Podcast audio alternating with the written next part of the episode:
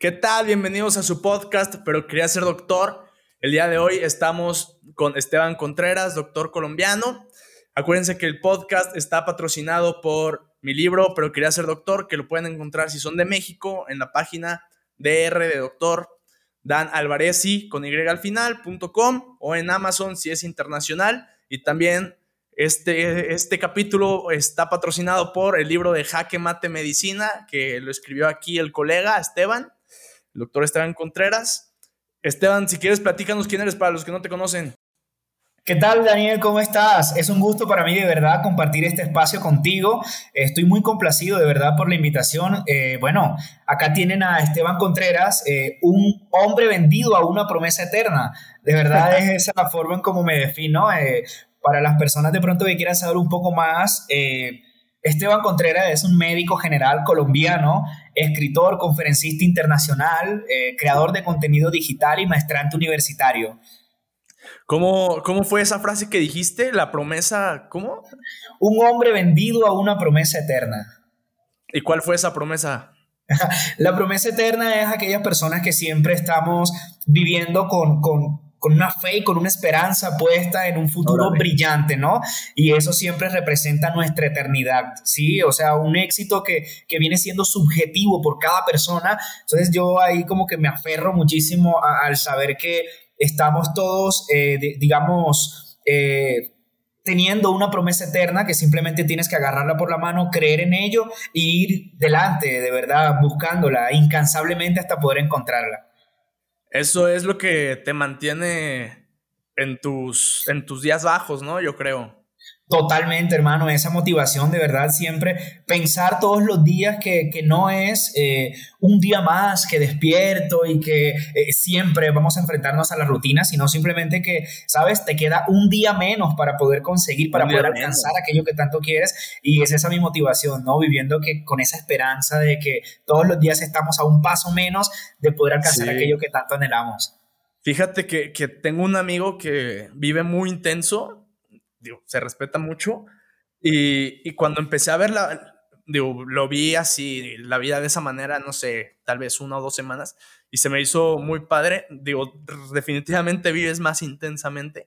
Él tiene un, cuadro en su, en su cuarto que se llama Memento Mori o algo así, donde va tachando cada día que va, que va viviendo. Y pues, aproximadamente, no sé, digo, no sé si cada día o es cada semana. Eh, y, y te, vas te vas dando cuenta que, o sea, tu vida promedio más o menos, creo que, que ahí él puso 75 años, eh, aquí en México más o menos es como 75 años, y te vas dando cuenta cómo cada día es uno menos es uno menos.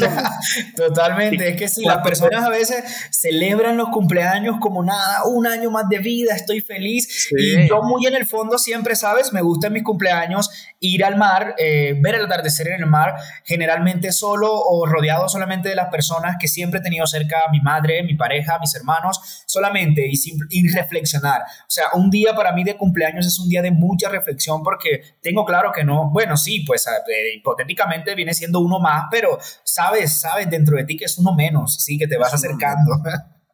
Sí, sí, sí.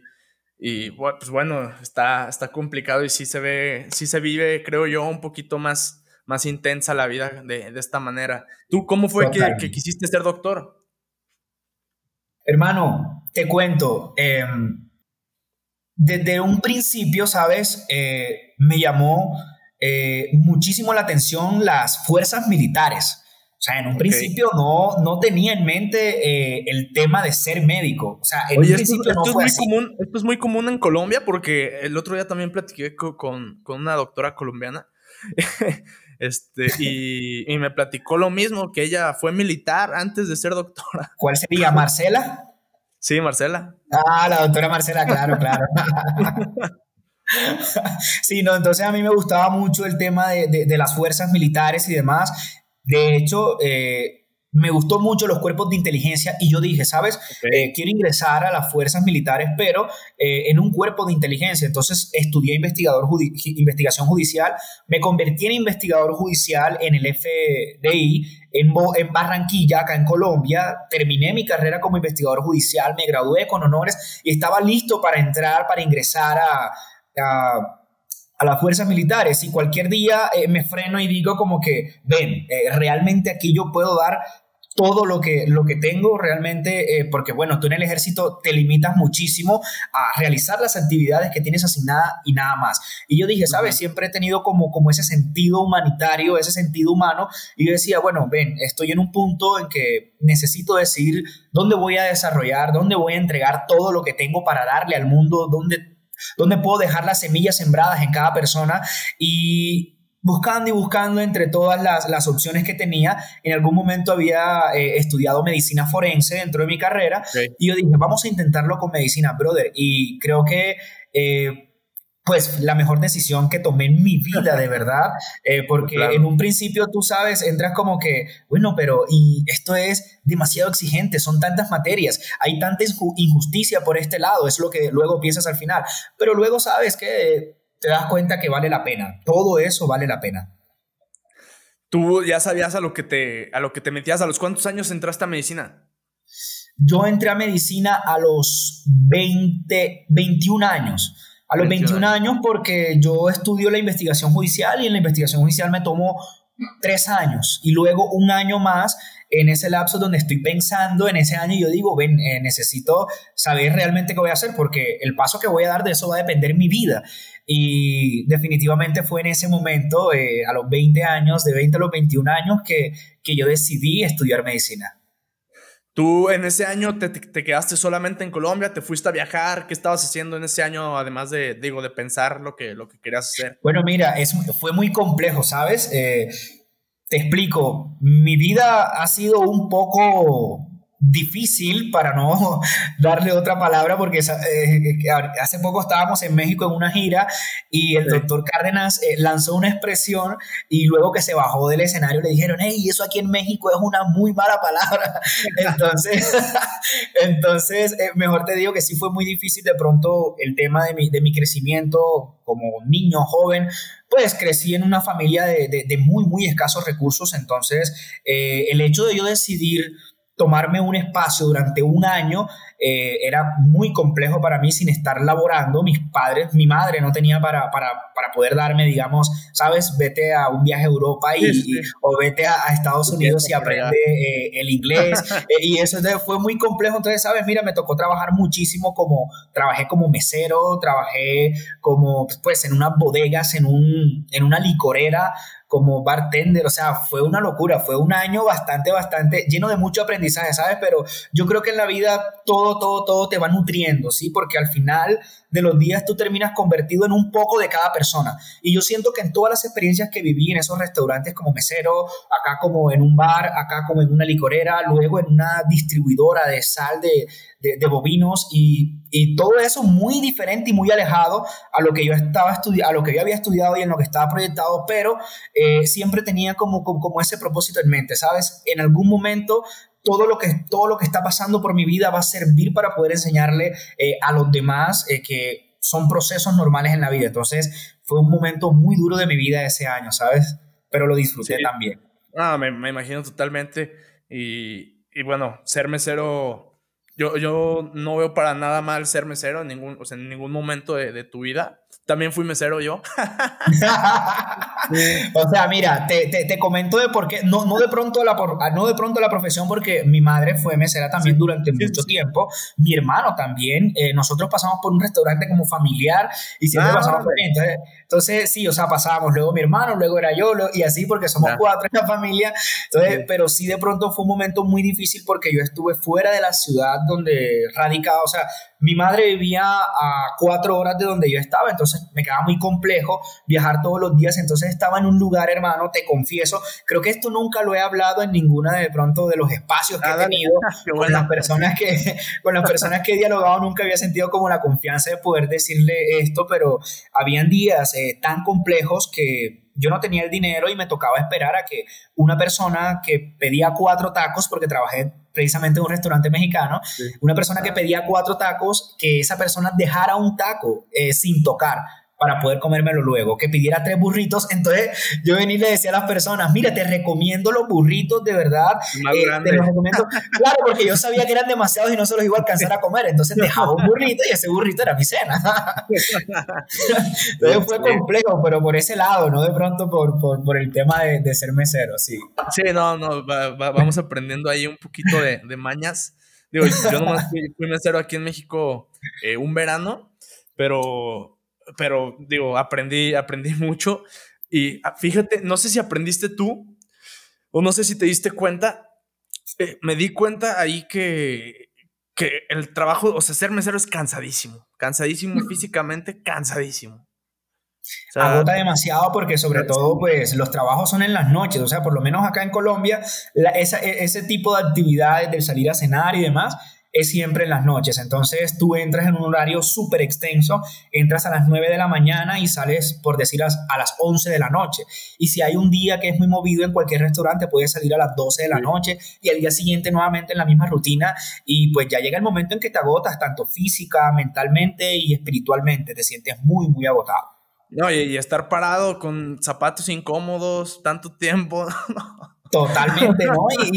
Y, es todo, o sea, de pronto es todo un proceso que tú pasas porque eh, quizás tú vas un día con toda la amabilidad a atender a una persona y esa persona viene y, te dice, te pone una mala cara, simplemente te mira feo y, y no, son muchas cosas, pero de todo eso tú aprendes. Aprendes, muchas veces tenemos que aprender lo que no debemos hacer o lo que no debemos ser. Y, en ese trabajo, sabes que aprendí muchas veces eso, la, falta de humildad de las personas al momento de, pasar por alto que todos tenemos algo para dar y algo que recibir también de las personas. Entonces, eso muchas pues no lo comprenden, ¿no? ¿Sabes? Entonces sí, esa, de esas cositas aprendí, ¿sabes? A no ser una persona arrogante, a no ser una persona XXX y y un sinnúmero de ejemplos. Te, das cuenta cómo, cómo hace sentir a las personas, ¿no? A final de cuentas. Y, y fíjate que yo ahí, ahí, mismo también me di cuenta que, que tú, el día depende de ti totalmente. Un amigo mío eh, era lavaplatos en, en, en un restaurante y, y, y, no le gustaba su trabajo. Se quería cambiar, pero me dijo, ¿sabes qué? Me dijo, yo tengo que hacer que el trabajo me guste. Entonces tengo que encontrar pequeños detalles cada día para pasármela bien, porque si no, mi vida va a ser un infierno. Entonces, él, encontraba pequeños detalles en cada cosita. Este, Mira, no, voy a decir, el restaurante, pero, pero decía, hay una ratita en el restaurante y le dejé queso. y regresé y ya no estaba el queso.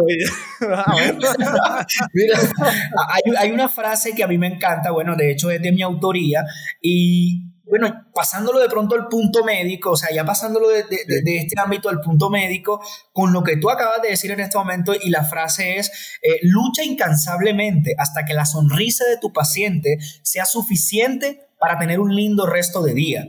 Y yo siempre, ¿sabes? Cuando entré al internado médico, precisamente ya cuando estaba en ese punto, yo decía, carajo, esto está muy complicado, no es como las personas de pronto, no, como, no es como lo imaginabas desde un principio, esto es agotador también, en algún momento te sientes cansado.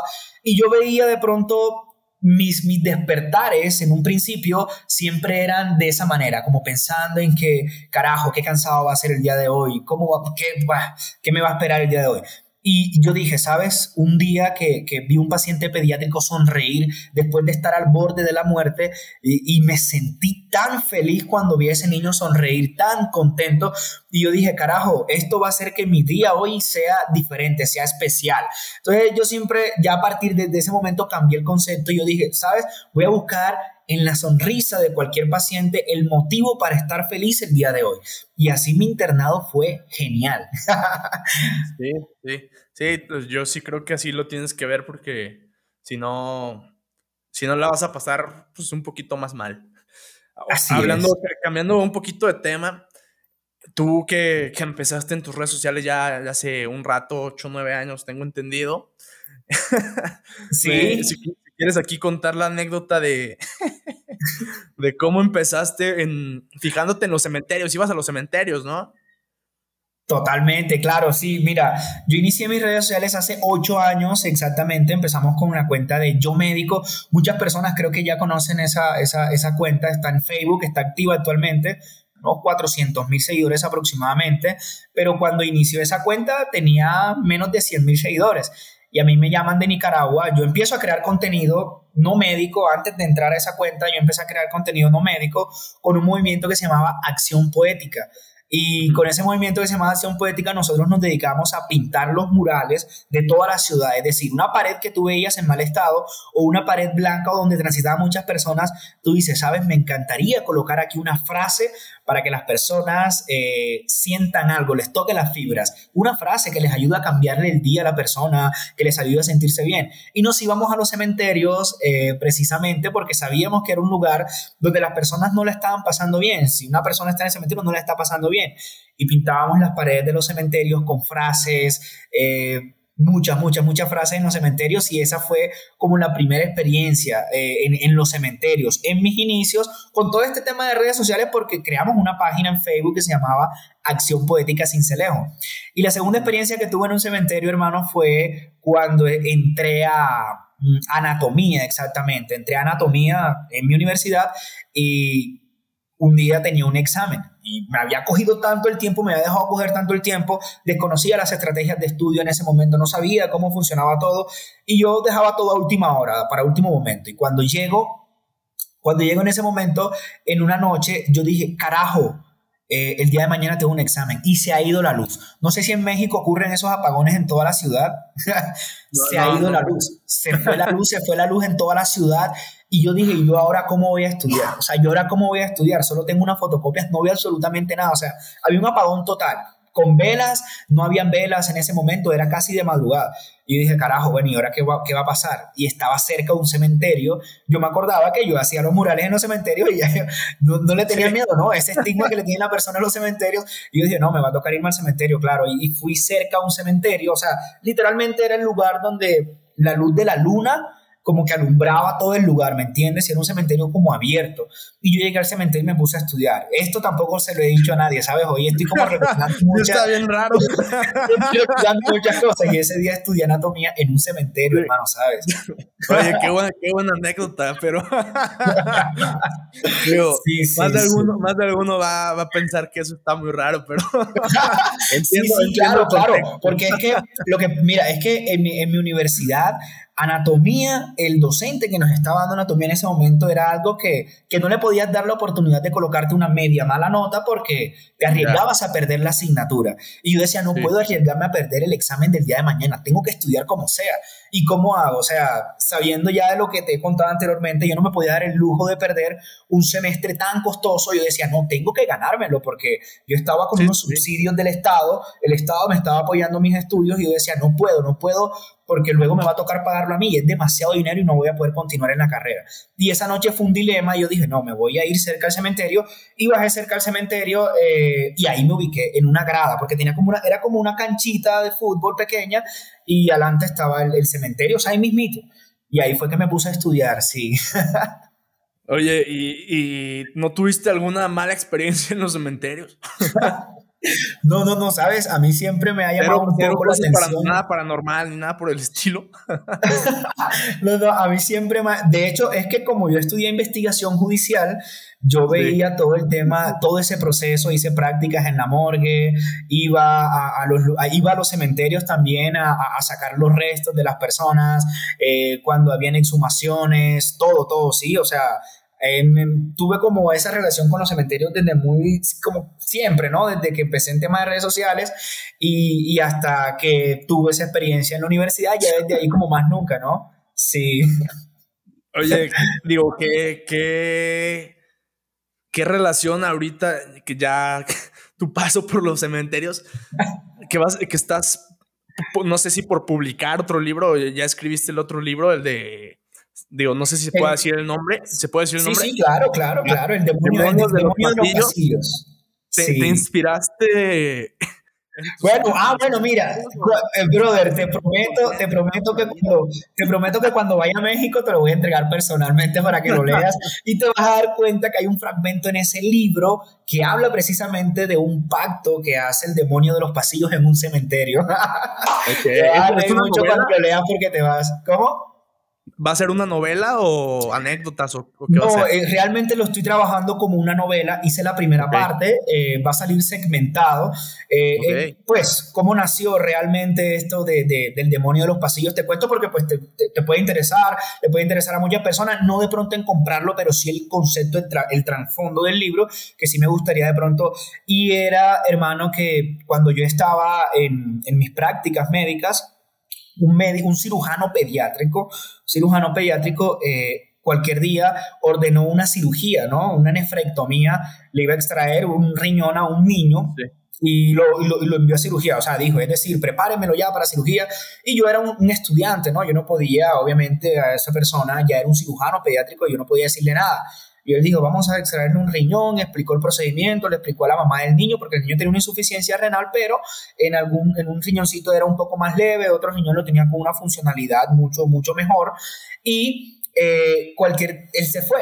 A la media hora de él haberse ido, llega un nefrólogo pediátrico. Y el nefrólogo pediátrico dice, ¿cómo así que me van a operar a este niño? ¿Cómo va a ser posible que este niño le van a sacar un riñón? Si este riñón a él le puede servir 10, 20 años más en su vida. Un riñón tenía funcionalidad del 60% y el otro de un 40%, y le iba a extraer el del 40%. Y él lanza una expresión que es de donde me nace a mí esa idea, y él dice, no, pero ¿y este, esta, esta persona qué es lo que está haciendo?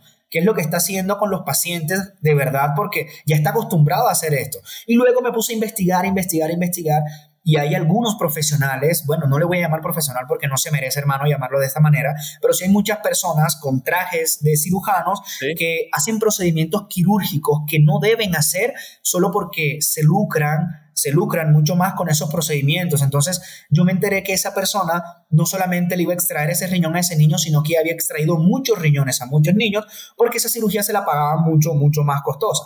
Entonces yo dije, ah. ¿sabes? Yo necesito escribir esto, o sea, necesito dejarlo escrito en algún lado. Y yo dije, voy a colocarle a esta obra El demonio de los pasillos. Este hombre es un terror y en algún momento él va a estar detrás de la reja y va a pagar por todo lo que, lo que ha hecho, ¿no? Entonces yo le, le coloqué al libro El demonio de los pasillos y relato la historia de él como personaje. Claro, le coloco también un poco unos pensamientos utópicos del autor en esta oportunidad a mi persona y, y le coloco un poco de fantasía, ¿no? Eh, porque el hombre, bueno, no puedo dar tantos detalles de él porque luego nos metemos en problemas. Para que lo vayan a leer. Digo, se escucha muy bueno y, y sí, sí lo digo, yo personalmente lo quiero leer ahí cuando salga. No, lo vas a tener, lo vas a tener. Oye, ¿cómo fue que, cómo fue que, que te dio por esto de la escritura? Eh, le digo, eh, tu primer libro, Jaque Mate Medicinas, y, si, si, no, si no estoy mal, ¿qué te motivó a hacerlo? Mira, yo tengo actualmente varios libros, tengo como seis libros escritos, eh, dentro de ellos está Jaque Mate Medicina, El Demonio de los Pasillos, está Interno de Oro, estoy escribiendo uno que se llama ¿Y si Cristo ¿qué pasaría si Cristo fuera negro? Eh, estoy escribiendo varias, varias cositas, pero, pero ¿de, dónde, ¿de dónde nace esto, hermano? Eh, realmente nace recién, ¿sabes? Porque yo cuando estaba en la universidad, yo tenía siempre como, como fuga de ideas, o sea, es decir, yo antes de dormirme, eh, ah, siempre, siempre tenía como tantos pensamientos, tantos pensamientos, tantos pensamientos a la vez, y yo decía, pero yo, yo lo hablaba con mi pareja, yo lo hablaba con mi pareja, yo le, yo le decía, mira, ¿sabes? Yo siento que, que, que, está pasando algo que no es normal en mí, esto debe ser algo patológico, porque en cualquier momento me enfrento a una situación... En la noche punto de dormir tienes las mejores ideas, ¿no? claro, claro, entonces yo decía, cada vez que me enfrento a una situación, en mi mente rondan tantas cosas, tantas cosas, que yo no sé qué hacer con ellas. Y cualquier día yo dije, tuve un vuelo desde Bogotá hasta, hasta la casa de, de, mi madre, que estamos a unas 25 horas, pero en avión estamos a una hora. Ah. Y, y, yo dije, bueno, en ese vuelo se me vinieron tantas cosas a la mente y yo dije, voy a escribir, voy a escribir lo que se me viene a la mente. Empecé a escribir, a escribir, a escribir, a escribir. Y yo dije, wow, qué, qué, qué, chévere se ve esto, ¿no? Qué genial, qué genial se ve esto que acabo de escribir. Así que ahora, de, de, a partir de este momento, todas las ideas que se vengan a mi mente, las voy a escribir, todo lo voy a escribir. Y en ese proceso, en ese proceso que empezó hace como unos tres años aproximadamente, eh, se, han venido, se han venido gestando varias obras, varias obras, varias obras. Y Jaque Mate Medicina nace porque pues muchas personas, eh, que me imagino igual que a ti te pasó cuando, cuando pero querías ser doctor, eh, te pasó realmente y fue que muchas personas te dicen, realmente la carrera de medicina es difícil. ¿A qué me voy a enfrentar en la carrera de medicina? Tú vienes y le preguntas a otras personas, eh, ¿a qué me voy a enfrentar? ¿Cómo es la carrera? Y realmente muchas veces no encuentras respuesta, o sea, no lo que quieres escuchar muchas veces no, siempre te dicen, esa carrera te va a quitar todo el tiempo, con esa carrera no vas a tener, y te van a decir un, un sinnúmero de cosas, y bueno, han nacido en el mundo, en América Latina, personas como, como tú, Daniel, y como, y como Esteban, que hemos decidido dejarlo escrito, ¿no? Ese ha sido nuestro legado para el mundo. Entonces, yo creo que las personas ahí van a poder encontrar, digamos, aclarar todas sus dudas, ¿no? En pero quería ser médico o en jaque mate medicina. ¿Tuviste, ¿Tuviste algún bloqueo en el proceso en el que estabas escribiendo? No, sabes, yo creo que el bloqueo que tuve fue al principio, al inicio, al, al empezar, porque siempre yo decía, Jaque Mate Medicina me parece un buen título, eh, quiero empezar a escribir esto, pero nunca empezaba, nunca empezaba, nunca empezaba, nunca empezaba. Entonces, brother, eh, llegué a tomar un concepto en la vida y, me dije, me decía a mí mismo todos los días es, bueno, ¿Qué cosas quieres en la vida? ¿Cómo te estás proyectando? ¿Y qué vas a hacer el día de hoy para acercarte a eso que tanto quieres? Si la vida o tus, o tus metas son una carrera de 100 metros, ¿por cuál vas? O sea, realmente ya pasaste los primeros 5 metros, el primero, los primeros pasos, ya los diste y yo me daba cuenta que pasaban los días y pasaban los días y simplemente se me quedaban las ideas, en las ideas y simplemente se quedaban las ganas y no en la realización. Y ahí fue el mayor bloqueo el poder empezar. Y una vez empecé la primera obra, que fue interno de oro, eso pues saldrá como el otro año, creo, sí. Y apenas yo digo, voy a empezar este libro, ya empezaron a, empezaron a surgir y empecé a hacer esa, eh, eh, empecé a aplicar esa práctica en mi vida, hermano, de todos los días hacer algo para acercarte a lo que, a lo que quieres. O por ejemplo, eh, deseo, estoy en el proceso de irme a Alemania el próximo año eh, como proyecto de vida, ¿no? Irme a Alemania a vivir, a trabajar como médico en Alemania y demás. Entonces, eh, el tema era el idioma. Entonces yo decía, carajo, y, bueno, ¿cómo vamos a hacer con el idioma? Desde el año pasado estaba, ¿cómo vamos a hacer con el idioma? Bueno, pero sí, o sea, estás pensando que vas a hacer, pero hazlo. O sea, tienes que hacerlo. Entonces ya desde enero, o sea, desde hace poco, hace como unos 15, 20 días, iniciamos clases de alemán y esperamos que al final de este año ya tengamos el alemán un poco claro para poder viajar. Entonces yo creería que, que pues, hay un secreto, bueno, no, es un secreto en la vida que, que, todo está en empezar, en empezar las cosas, y fue como el mayor bloqueo que tuve con Jaque Mate Medicina, hermano, y con todos, la, con todas las Fíjate, fíjate que, que sí me han preguntado, por ejemplo, más de alguno quiere escribir algún libro, ¿no? Y me preguntan, oye, ¿cuánto tiempo te tardaste? Eh, ¿Cómo fue que lo escribiste? Y definitivamente creo que lo primero que tienes que hacer es empezar. Y a mí algo que, me sirvió en lo personal y, lo recomiendo es ponte una fecha que tengas que acabar. Así es. Te voy a contar algo, te voy a contar algo. Mira, esto sí lo he aprendido, hermano, y esto me ha funcionado. Que al principio pensé que era una locura, pero me ha funcionado.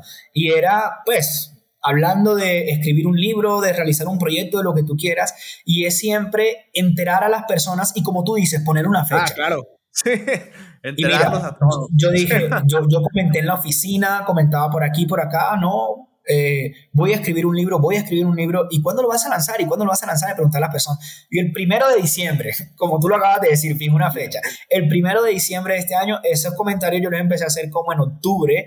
Eh, claro, ya yo tenía, yo, yo tenía la obra escrita, pero no le había hecho corrección ortotipográfica, no le había realizado eh, nada, nada, no había, no, le había, no había hecho nada, no había hecho nada, no le había colocado los dibujos, o sea, estaba literalmente cruda la obra, hermano, no le había hecho absolutamente nada.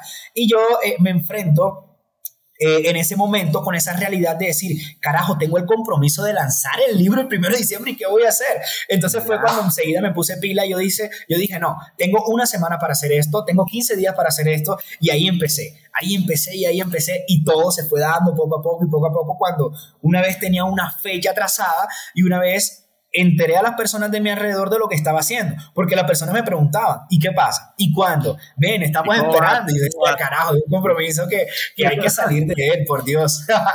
Sí, sí, sí, claro, totalmente. ¿Tú cuánto, cuánto tardaste en escribir eh, Jaque Mate Medicina, por ejemplo? Bueno, Jaque Mate Medicina tardó seis meses exactamente en escribirlo, tardé seis meses. Eh, realmente ya yo tenía como, como la idea clara de lo que, de, de, de, la, de lo que iba a ser Jaque Mate Medicina, porque cuando yo estaba en décimo semestre, noveno semestre, eh, yo siempre tenía la idea de de, ser conferencista. A mí siempre me encantó enseñar, compartir lo que, lo que yo, pues, lo que había aprendido, compartir, ¿no? Todas esas cosas. Entonces, yo tenía como esa idea y mi primera conferencia yo le llamé Jaque Mate Medicina. Y entonces yo veía que, que, que empezamos más de 100 estudiantes el primer semestre en distintos salones y cuando llegamos al último semestre terminamos unos 30 estudiantes, hermano. Y yo dije, pero ¿qué está pasando aquí, brother? ¿Qué es lo que pasa? Y eh, empiezo a estudiar, empiezo a documentarme y el índice de deserción estudiantil, es, el índice de deserción estudiantil es súper elevado, la pérdida de semestre, sobre todo en la carrera de medicina, es elevadísimo. Y yo dije, hay que hacer algo, hay que hacer algo, voy a darle una charla a los jóvenes de jaque mate medicina para hacerle un jaque mate a la medicina y eso fue lo primero que se me vino a la mente. Entonces ya tenía como el esquema y yo dije, bueno, ya al pasar pasarlo a un libro se me va a hacer un poco más sencillo. Fueron como unos seis meses, ¿sí? El demonio de los pasillos lo hice en una noche, ¿sabes? una noche? Sí, sí, sí. ¿Cuánto te tardaste, hermano, en tu obra? Yo, yo me tardé, digo, en el proceso de, de investigación y todo, me tardé un, un rato, no sé, eh, un año. digo, es que yo leía mucho, entonces de de donde leía, agarraba ideas y decía, ah, bueno, de esta idea vas, voy a agarrar tal y pam. Ok, ok, ok. Jalaba ideas, jalaba ideas de todos lados. Y pero cuando dije, ya, siéntate y acábalo, cuatro meses. Ok, ok, claro, claro. Es que mira, sabes, bueno, hablamos de, hacer muchos sacrificios realmente y, bueno, yo más bien le diría hacer, eh, eh, darle prioridad a algunas cosas, ¿no? Porque eh, tienes algunos hábitos de vida en los que tú dices, bueno, hoy voy a ver Netflix, hoy voy a estudiar y voy a leer, voy a... pero pues realmente cuando tomas la determinación de, de sacarle espacio a aquellas cosas que tienes claras en tu mente que son, brother, los objetivos que, que tú dices, este es mi proyecto de vida, esto es lo que voy a hacer conmigo. Y cuando lo decides, sacar en los espacios, eh, es ahí cuando empiezas a ver la realización de esos proyectos, porque no es más, o sea, no es más, no hay ningún secreto en ningún otro lado, sino es simplemente dedícale mucho más tiempo a aquello y ya, simplemente es lo que hice pues personalmente y, lo que también me acabas de respaldar con lo que dijiste fue el día en que te sentaste, le dedicaste el tiempo y ahí fue. No sé si pueda spoilear una hoja de tu libro. claro, claro, claro. Oh, digo, me gustó mucho, eh, vi la foto, capítulo 1 y dice, eh, tengo miedo, las personas que están en un nivel superior al tuyo siempre van a preferir verte por debajo de sus hombros. Así que cuando se sienten amenazados por ti, el objetivo de ellos es llenarte de miedo para que no llegues a, superarlos. Esto es algo que pasa muy común en, en, este medio, desafortunadamente, ¿no? No sé si en Colombia, pero por lo que escribes yo supongo que sí. Demasiado, claro. Es que lo que te comentaba, mira, cuando a mí me entra la idea de estudiar medicina, lo que me había preguntado al principio, eh, pero bueno, ya ahorita puntualizándolo un poco más, eh, yo preguntaba, le preguntaba a todas las personas, amigos de mis amigos que estaban estudiando medicina porque tenían mayoría de edad, eh, y ellos me decían, no, no estudies eso, la verdad es que es una carrera que te va a quitar mucho tiempo, esto, esto, esto. Listo, vale, a esa persona yo sé que ya me, me dejó asustado, literalmente. Voy y le pregunto a un médico y el médico viene y me dice, no, no estudies eso, estudia otra carrera porque eso no es bien remunerado, la verdad es que te van a exigir muchísimo más, no es como, como lo pintan, que no sé qué. Y yo digo como que, ok, aquí he encontrado un concepto que no, no me ha dejado más asustado aún, más bien más desmotivado. Le preguntaba yo a otras personas y siempre eran comentarios como negativos, negativos, negativos, y decía, pero ¿qué es lo que está pasando? O sea, realmente, ¿qué es lo que sucede? Y yo, pues, me diseñé algo que se llama como, el, como la estrategia del hombro, ¿no? Hay algo que las personas utilizan y es que les encanta verte por debajo de sus hombros, mientras estés abajo, ellos te van a saludar, te van a felicitar, se van a alegrar de que estés ahí, hermano, pero una vez tú empieces a avanzar, avanzar en la vida, avanzar en la vida, y cuando llegas a este nivel, hermano, ellos ya se asustan porque no quieren verte a su nivel y mucho menos quieren verte así, que les superes. Entonces ya cuando tú empiezas a tener ideas, una proyección de vida, empiezas a colocar los pies sobre la tierra y hacer tus cosas, y cuando llegas a este punto, ellos lo que hacen es intentar asustarte para que te pierdas y que te quedes por debajo de sus hombros. Por eso la primera página del libro arranca así, ¿no? Porque me encontré con muchas digamos, muchos matasueños, yo les llamo así dentro de la obra, muchos matasueños que no te dicen nunca una palabra linda, sino que siempre quieren hacerte perder en el camino. Sí, que tratan de, desmotivarte, ¿no? De hacer tu día difícil con cosas pues, relativamente inútiles. Así es. y pues bueno, así, así pasa, nomás hay que, hay que intentar verles el lado bueno y, o que pase lo más rápido posible y vámonos, ¿no? Así es, totalmente, o simplemente eh, decir, me voy a leer hoy eh, la obra de Daniel y me voy a leer mañana la obra de Esteban y ahí quedan claros, ¿no? También en tu obra me, me llamó mucho la atención, digo, sé que en Colombia para entrar a, cualquier hospital, digo, no sé si para entrar a, la escuela, a la universidad, necesitan hacer un tipo de entrevista, pero sé que para entrar, entrar a la especialidad sí, y acá en México también. Eh, nadie te prepara, nadie te prepara para eso. Este, si quieres hablar un poquito de, cómo prepararte, algunos tips, algo que tú, que tú hayas visto. Sí, sí, claro, mira, eh, yo creo que hay algo muy, muy, muy importante acá en Colombia y, en gran parte de América Latina porque estuve preguntando en otros países. Claro, como tú dices, para, para escribir un libro no es de pronto sentarme y, escribir y ya, y, ya, lo que se me vino a la mente, ¿no? Pues realmente cuando, cuando son este tipo de, de obras tienes que documentarte. Entonces, pues me documenté muchísimo y logré observar que en gran parte de América Latina eh, en muchas universidades, antes de ingresar tú como médico, te hacen una entrevista y te realizan un examen de conocimientos. Por eso acá eh, hay, unas, hay unos cursos que se llaman premédicos, es decir, que te preparan para, para, entrar a la medicina, pero pues demoran varios semestres, a veces un semestre, dos semestres y, y son excesivamente costosos también, ¿no? No todos tienen la facilidad de poder acceder a ellos. Entonces yo decía, ven, eh, ¿Por qué las personas se quedan en una entrevista? Eh, bueno, lo primero es que te hacen una, un examen psicológico, empiezan a preguntar. Lo primero que te preguntan y lo primero en lo que colchan a las personas es, ¿qué sabes de nuestra universidad? ¿Sí? Entonces las personas dicen, ah, yo de esta universidad, eh, y empiezan a patinar, empiezan a patinar, empiezan a patinar, y ahí les corchan la primera. Y luego le empiezan a hacer preguntas por lo menos, y, ¿sabes? cuando un psicólogo te mira a los ojos es porque realmente ahí va a analizar tu verdad, va a ver realmente si le estás hablando con verdad. Y esos son esos algunos de los datos que yo coloco en Jaque Mate Medicina y es hazle un hacker realmente a, a, la entrevista que te están haciendo, porque de pronto si la persona no sabe en ese momento, mira hacia arriba, hacia la derecha y el psicólogo inmediatamente va a decir, esta persona está mintiendo por las miradas que está haciendo, está mirando hacia arriba, hacia la derecha, me está mintiendo. Entonces es como enseñarle siempre que mantengan la calma, mirar siempre fijamente, responder con la verdad. Eh, les pueden hacer otras preguntas, ¿cuáles fueron las últimas, por ejemplo, yo coloqué ahí muchas, como, hay como 60 preguntas, si no estoy mal, de las más frecuentes, ¿cuáles fueron las últimas noticias médicas que viste o que leíste? Le preguntan al estudiante, porque claro, ellos quieren tener estudiantes dentro de sus universidades que sepan que van a terminar la carrera, que van a llegar hasta el final y que están motivados.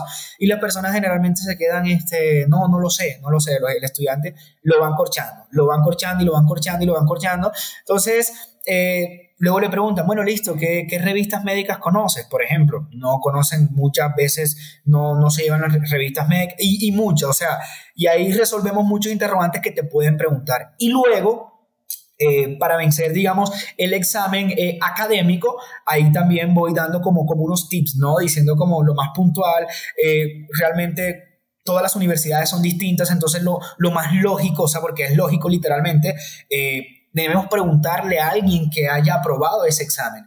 Y si tú le preguntas a alguien que esté ya, que esté en primer semestre, segundo semestre, cómo te fue en el examen, eh, qué te preguntaron, qué cosas te preguntaron, esa persona ya le puede dar a uno una guía porque todas las universidades tienen exámenes y enfoques diferentes. Algunos enfocan más en epidemiologías, otros enfocan más en partes, digamos, de biología celular, de anatomía, otros tienen otros enfoques, digamos, en cultura general. Entonces es por eso siempre que tenemos como que tener claro eh, cuál es el enfoque de esa universidad al momento de realizar ese examen.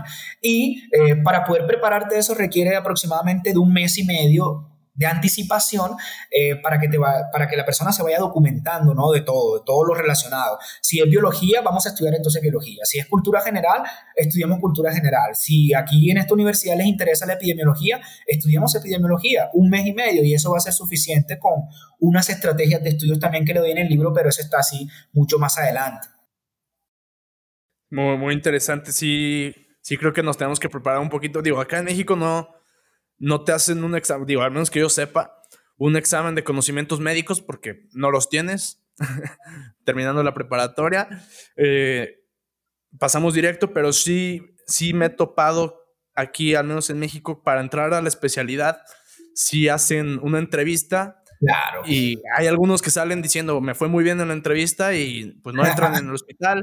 Claro, claro, claro. Sí, es, sí es muy importante en cuanto antes saber qué está pasando, cómo, cómo atacar esos puntos y, qué hacer en este tipo de situaciones, ¿no? Sí, exacto. Yo, por ejemplo, les enseño ahí también en el libro a, y eso sirve también para la especialidad, ¿no? Para enfrentar la especialidad, porque a las personas les dicen, este, eh, dibújame un esquema humano en una hoja en blanco. Te lo pueden preguntar en la especialidad, te lo pueden preguntar en un trabajo para entrar a la carrera de medicina.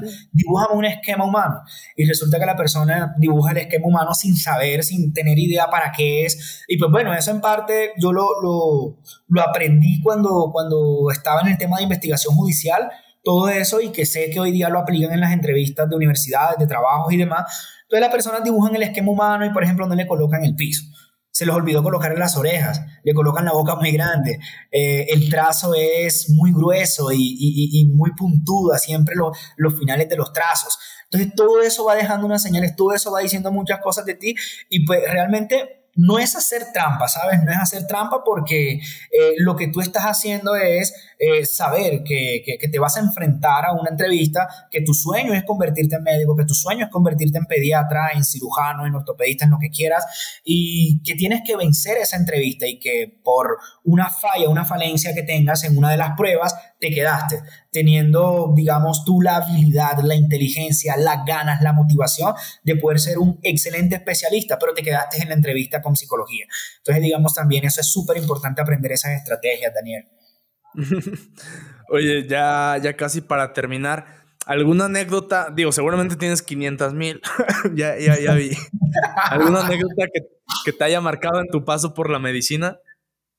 Una anécdota que me haya marcado el demonio de los pasillos lo que, lo que te acabo de comentar, sí, eh, la falta de humanismo. Y pues bueno, mira, sabes, aparte de eso, creo que hubo una muy, muy, muy importante, que fue un día que falleció una paciente en una unidad de cuidados intensivos, ya yo estaba en el internado médico y el intensivista me dice, no, no te, no te encariñes. Y yo me coloqué muy triste, claro, me coloqué muy triste porque ya el paciente llevaba muchos días en la UCI y ya yo lo estaba manejando. O sea, es decir, le estaba, le estaba brindando compañía, porque el que maneja es el intensivista.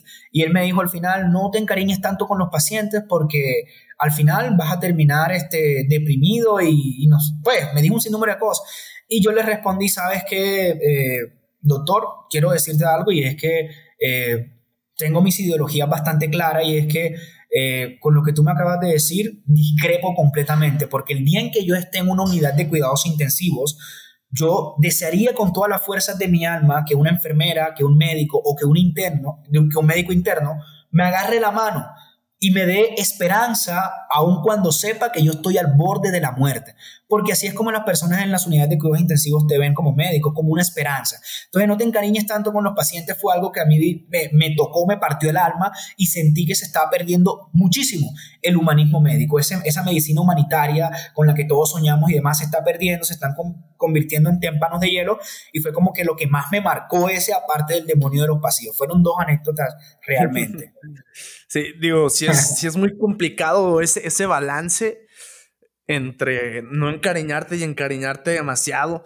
Ahí había un video que, digo, ya, ya ni sé dónde lo vi, ya ni sé dónde lo vi, pero era, era un cirujano, este, un cirujano pediatra, creo.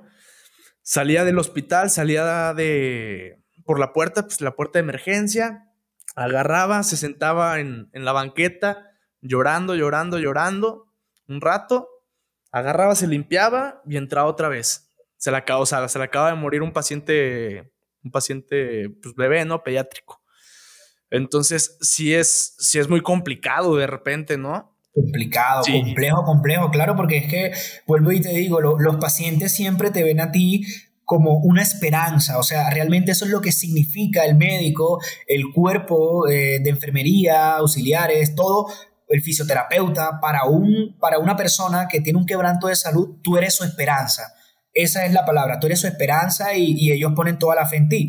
Entonces el hecho de, decirle a una persona que no sientas afecto por, por, un paciente, pues bueno, colócate en el lugar de la persona que está enferma, ya es suficiente, ¿no? Con que esté enferma para no brindarle un apoyo. O imagina que es tu mamá, imagina que es tu hermano, imagina que es tu papá y ya cambia el concepto. Tú dirías, ay, a mí me encantaría que a mi mamá la trataran así en una unidad, a mí me encantaría que trataran a mi mamá así en una hospitalización. Entonces yo creería que siempre esa persona es el amor de la vida de alguien.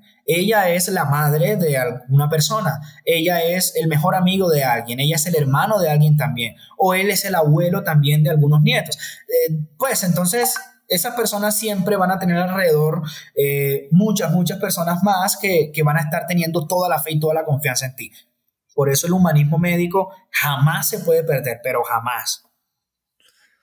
Y ya para terminar, ¿qué le dirías al Esteban de 18 años que, que se está comiendo los tacos de alguien que los dejó, que está a punto de entrar a medicina, o, el Esteban que acaba de entrar a la carrera? No, al, Esteban que, tenía 18 años, brother, le diría que, fuera el mismo, ¿sabes? Eh, repito algo y es que siempre terminas convertido al final de tus días en un poquito de cada persona. Entonces Esteban tuvo ese concepto claro desde los 18 años y mira, cuando yo pasaba por una dificultad, por ejemplo, yo en Barranquilla en algún momento dormí en una colchoneta en el piso literalmente cuando estaba trabajando como mesero y cuando yo tenía esos momentos yo decía, carajo, esto me está pasando porque se van a venir tiempos buenos. Esto es necesario que me pase. Dios pone las batallas más difíciles a sus mejores soldados, así que voy a afrontar esto con la mejor actitud. Entonces, ese Esteban ya tenía como que eso, eso en mente, eso claro.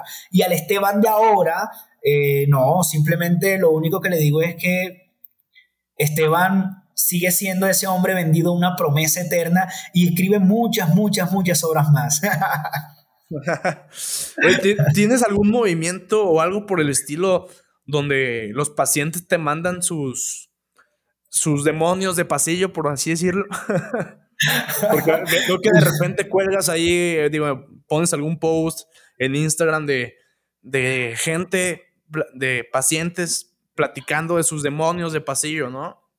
Claro, claro, mira, yo, a mí me, a mí me encanta interactuar con las personas porque... Eh, ¿Qué te digo? Instagram para mí es la plataforma con la que más interactúo con la persona. TikTok es una plataforma en la que se han viralizado varios videos, ya hay muchos videos de más de 10 millones de reproducciones, pero no sientes el feeling con la persona, con, con, las personas que están de pronto en esa plataforma, pero en Instagram es muy diferente. Porque de hecho en Instagram te dicen, hey, he venido de TikTok, doctor, acabo de ver este video y estoy pasando por esta situación. Mira, imagina esto, esto, y me empiezan a contar todo, me empiezan a contar todo, entonces se me nacen las ideas y yo digo, bueno, ¿te gustaría recibir el concepto eh, de otras personas más referente a esto que tú me estás contando? Y las personas me dicen, sí, claro, públicalo, no hay ningún problema. Entonces yo tomo capturas de pantalla, los publico en el muro y ahí todas las personas empiezan, se pelean entre ellos mismos, ¿sabes? Y me toca a veces intervenir porque se pelean entre ellos mismos, pero siempre todos esos conceptos que ellos van dando, yo los voy guardando en el fondo de mi corazón y, y, voy como, digamos, midiendo en la realidad en la que estamos. ¿Por qué tantas personas? Mira, he descubierto muchas veces en, esas, en esos buzones, como tú le, le llamaste ahorita, que de pronto sí tengo un lugar donde las personas depositan eso, he descubierto muchas personas con ideas suicidas, con ideas, personas con depresiones profundas en los posts, en los mensajes que están en, el más 99, que, que, siempre eso está lleno, pero que tienes que revisarlo al final. Y he descubierto mucho y hemos logrado brindar ayuda psicológica con, profesionales psicólogos que, que me han apoyado también en este tema y, y, les hemos brindado siempre la ayuda a esas personas. Entonces yo quería que, que las redes sociales pueden darle un, una excelente utilidad siempre que, pues bueno, seas una persona que estés presta a ayudar a los demás, ¿no? Siempre teniendo claro en mente que, el bien común eh, es el objetivo, ¿no? De, todo este tema de las redes sociales. Sí, las redes sociales, digo, yo creo que no son ni buenas ni malas, simplemente son, dependiendo del uso que tú les quieras dar, pueden ser buenas o malas, ¿no? Pero, Así es, hermano. Pero digo, qué, qué bueno que, que, creas conciencia en, este tema y que has ayudado a más de, más de algunos seguramente en, no tomar la decisión, ¿no? O en tomar la decisión correcta de, quedarse aquí un rato más. Así es, así es, no hermano, de verdad sí. Eh, de hecho, hace poco, en diciembre, hicimos un movimiento en un lugar acá en Colombia, en la ciudad de Montería exactamente, fue donde yo estudié, eh, porque las personas, o sea, hubo un pico así, pero súper elevadísimo, las incidencias más altas en toda la historia del departamento en, en intentos de suicidio y en suicidios consumados. Y decíamos, ¿qué está pasando? Y yo colgué un video en Instagram, yo lo grabé, grabé y dije, vamos a llamar a una línea de atención del departamento para ver cómo están atendiendo a las personas que quieren suicidarse. Brother, y la respuesta fue algo aterrador, o sea, el video está, menos mal que lo grabé para que las personas lo vieran, y el video está ahí, no sabía, no había una línea, no había un flujo de atención, no había una línea, entonces utilizamos las redes sociales como medio para crear presión sobre los gobiernos locales, logramos hacerlo, ya hoy día hay una línea de atención, hay una persona 24 horas al día atendiendo, ya sí, pues digamos, Sí, se y todo eso se generó un cambio y todo eso producto de un movimiento que se hizo en redes sociales, netamente de redes sociales con, con una buena intención. Totalmente, qué, qué bueno que, que sí lograron hacer ese cambio. Ojalá vengan muchos cambios buenos más. Y digo, ya, ya para terminar, ¿cómo sales en tu, cuáles son tus redes sociales para los que te quieran seguir? Arroba Estebancle, o sea, Estebancle en todos lados, en, en Instagram Estebancle, en TikTok Estebancle, pero en Facebook estoy compartiendo siempre contenido desde Yo Médico, es una página en Facebook ah, que le coloco a disposición de todas las personas que en algún momento vayan a ver esto, eh, la manejo con Jimmy Alanis, es un amigo, un colega de Nicaragua, es una persona muy especial para mí, manejamos los dos esa cuenta y nada, eh, Hoy precisamente coloco una historia, la grabé hace como dos horas, en donde le digo a las personas, eh, esta red social, este bancle no es mío, este bancle es de ustedes y el día que la necesiten aquí van a estar. Porque sí, una chica me escribió, Caterine, no se me olvida, y está publicada, me escribió sobre un problema que tuvo en una cirugía que le hicieron. ¿Recuerdas lo que te conté sobre, sobre el los pasillos? Sí, la que pusiste ahorita, ¿no? De, la que puse ahorita. ¿Y te acuerdas lo que te acaba, de decir sobre el, el que muchos se quieren lucrar y hacen cirugías innecesarias? Esa persona que operó a esa niña era alguien que se quería seguramente lucrar más y le hace una cirugía innecesaria. Y desde ahí ese ni esa niña ha tenido un sufrimiento interminable, dolores crónicos, sangrados, eh, malformaciones, o sea, ha sido algo espeluznante. Sí, arruinó la vida, básicamente. Claro, claro, claro. Y yo pues obviamente hablo con ella, le brindo un apoyo emocional y todo lo demás, pero yo le dije, ven, vamos a publicar esto y vamos a llevarlo a los medios nacionales para que se haga justicia y que esta persona pueda responder porque no le ha querido responder. Entonces, así como, digamos, apoyé a, esta chica, cualquier persona que en algún momento vea esto, que se contacte con Daniel, que se contacte conmigo, que sea, y podemos ayudarle porque las redes sociales son de ellos, porque realmente ellos son los que la hacen funcionar. ya, para, ya para terminar, no, no entiendo yo cómo, cómo hay, o sea, no me cabe en la cabeza cómo hay doctores cirujanos, la mayoría, pues en su, en su mayoría son cirujanos, ¿no? Que, que se prestan a este tipo de prácticas.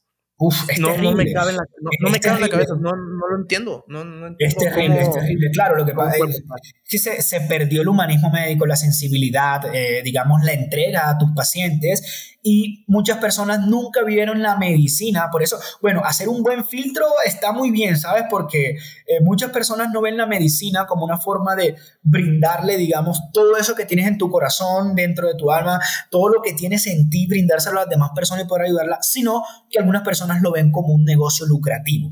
Entonces, lo único que hacen ellos es simplemente olvidarse del paciente y hacer lo que más dinero le genere. Y eso, mira, lo he visto en muchas, muchas personas, brother, el demonio de los pasillos, el caso de Caterine, lo veo mucho acá con los ginecólogos que le indican cesáreas a pacientes que no necesitan cesáreas eh, simplemente porque eso le genera un, un, lucro adicional, si le genera un dinero adicional, entonces lo hace. Y yo quedo dentro de mí también como tú lo acabas de expresar, brother, ¿qué pasa? ¿Qué es lo que está pasando? Porque esto está así y te das cuenta que todo está putamente jodido cuando te das cuenta que los ministros de salud de tus gobiernos no son médicos. te, voy a platicar, te voy a platicar una anécdota que ya la he platicado una vez, pero, pero te la voy a platicar a ti. Dale, este, no, no, claro, claro. A mí me encanta escuchar, hermano. Yo estaba en el internado en, en un hospital eh, estaba en, un hospital X durante mi internado, ¿no? Y a mí me gustaba mucho platicar con los pacientes, ¿no? Siempre buscaba algo para, para platicar y que se sintiera menos el trato y todo, ¿no? Fui a bajar a, que me firmaran unos consentimientos para una cirugía, no, no creo que le iban a hacer una endoscopia o algo así, no me acuerdo. Y era un señor de aproximadamente 60 y muchos, entre 60 y muchos y 70 y pocos. Este, y me dijo que, tenía, que había tenido un trasplante de hígado o había saltado en la historia clínica, no me acuerdo. Y no sé por qué algo me llamó a preguntarle de que, eh, oye, tú esperaste mucho tiempo por tu, por tu trasplante, no sé por qué. Me le quería pre o sea, quería ver cuánto tiempo él había esperado. Y me dijo, no, no esperé nada. Muy cínico. y, me, y, yo, ¿cómo que no esperaste ah. nada? No, no, no, no, entendía, no entendía yo qué estaba pasando. Eh, no esperé nada. Y yo, ¿cómo que no esperaste nada? Y me dijo, no, mi hígado lo compré. Y yo, ¿cómo que lo compraste? Ah. digo, ¿qué está pasando aquí? ¿Qué? y me dijo, sí. Eh, me dijo, cuando me dijeron que necesitaba un hígado, le hablé a uno de mis amigos narcotraficantes y le dije, de esas personas que secuestras, eh, dame un hígado. Entonces, ah. digo, ya te pones a pensar en, todo lo que hay detrás tiene, digo, no sé si el laboratorio, pero probablemente desde un laboratorio que, que, que está corrompido, un cirujano que está corrompido, eh, porque se tienen que hacer muchísimas pruebas, ¿estás de acuerdo? Digo, para, es una cadena, hermano, es, una cadena, es una cadena sí, para hacer match de, un trasplante tienen que, tienen que pasar muchos filtros. Entonces, todo el proceso eh, de, de, corrupción de, de gente que está muy dañada, digo, y el, y el señor me lo dijo sonriendo y me dijo, me costó un millón de pesos mexicanos, son como 50 mil dólares ahorita. Me dijo, me, me, costó un millón de pesos, traigo el hígado de una mujer, de una niña de 17 años. y yo me quedé, con esa, con esa... Así como si nada, me lo dijo, yo no tenía ni cinco minutos de conocerlo, ¿eh? ¿Cómo va a ser posible eso? Ay, pero pues sí, hablando de estos demonios de pasillo, te pones a pensar, alguien le tuvo que quitar el hígado a, la niña, alguien se lo tuvo que poner en algún lugar, seguramente quirófano. y, y, ha tenido que ser una niña que estaba saludable, con una vida por delante. probablemente, probablemente, pero... muy fuerte, muy fuerte, no, no, demasiado. Como este caso, seguramente hay muchos más, entonces... Sí, sí hay varios demonios de pasillo. Así es. Y estoy, estoy con ansias de, de leer tu próximo libro. así es, así es. Él ganó una, ganó una, un, premio. competencia, una competencia de, de, escritores acá en Colombia en la categoría de terror en una editorial, eh, bueno, no menciono el nombre, en una editorial, y, Ita Editorial, bueno, Ita Editorial, acá en Colombia, y ellos, bueno, tienen, van a, van a enviar el libro a Japón, lo van a traducir en muchos idiomas y todo, así que va a estar todo muy, muy bueno. Ese bombazo, acá en Colombia le llamamos bombazo a esa sorpresa, ese bombazo viene saliendo como en junio aproximadamente, o antes, yo diría que antes pero va a estar buenísimo y, y yo creo que para el lanzamiento de ese libro te voy a invitar. no, no lo creo. Es un hecho y te doy la palabra. órale, órale, estamos. Oye, pues muchas gracias por, por, por esta plática. Esperemos que, que, les haya gustado. No olviden darle like y suscribir, por favor, que con eso ayudan mucho. Y compartirlo si también les, si, si creen que a alguien le puede servir. No, gracias, gracias a ti, Daniel, por la invitación. Y mira que, que la gente, pues las personas que, que, van a ver esto, que lo están viendo, que no sé, eh, van a llegar en algún momento en que van a estar viendo una entrevista y ¡pum! la cabeza se les va a explotar y van a decir, realmente esto pasa ahí, realmente. Y claro, son las cosas de las que nadie habla, pero las pocas personas que nos atrevemos a decirlo es porque estamos ansiosos por un cambio y espero eh, con toda la fuerza de mi alma que tengamos vida, Daniel, eh, para poder ver eh, un cambio en algún momento en todo nuestro, nuestro continente, porque es acá en este continente donde más se observan ese tipo de situaciones tan terroríficas. Sí, sí. Nada, seguramente sí, sí lo vamos a ver y, yo creo que tienes que ser el cambio que quieres ver. Así es. poco, excelente, excelente, así es. Pues gracias, muchas gracias. No, gracias espero que les por la invitación, hermano. Sabes que aquí tienes a un amigo y un hermano en Colombia cuando quieras venir. Acá, Colombia a tu disposición. Muchas gracias. Saludos. Un abrazo, hermano.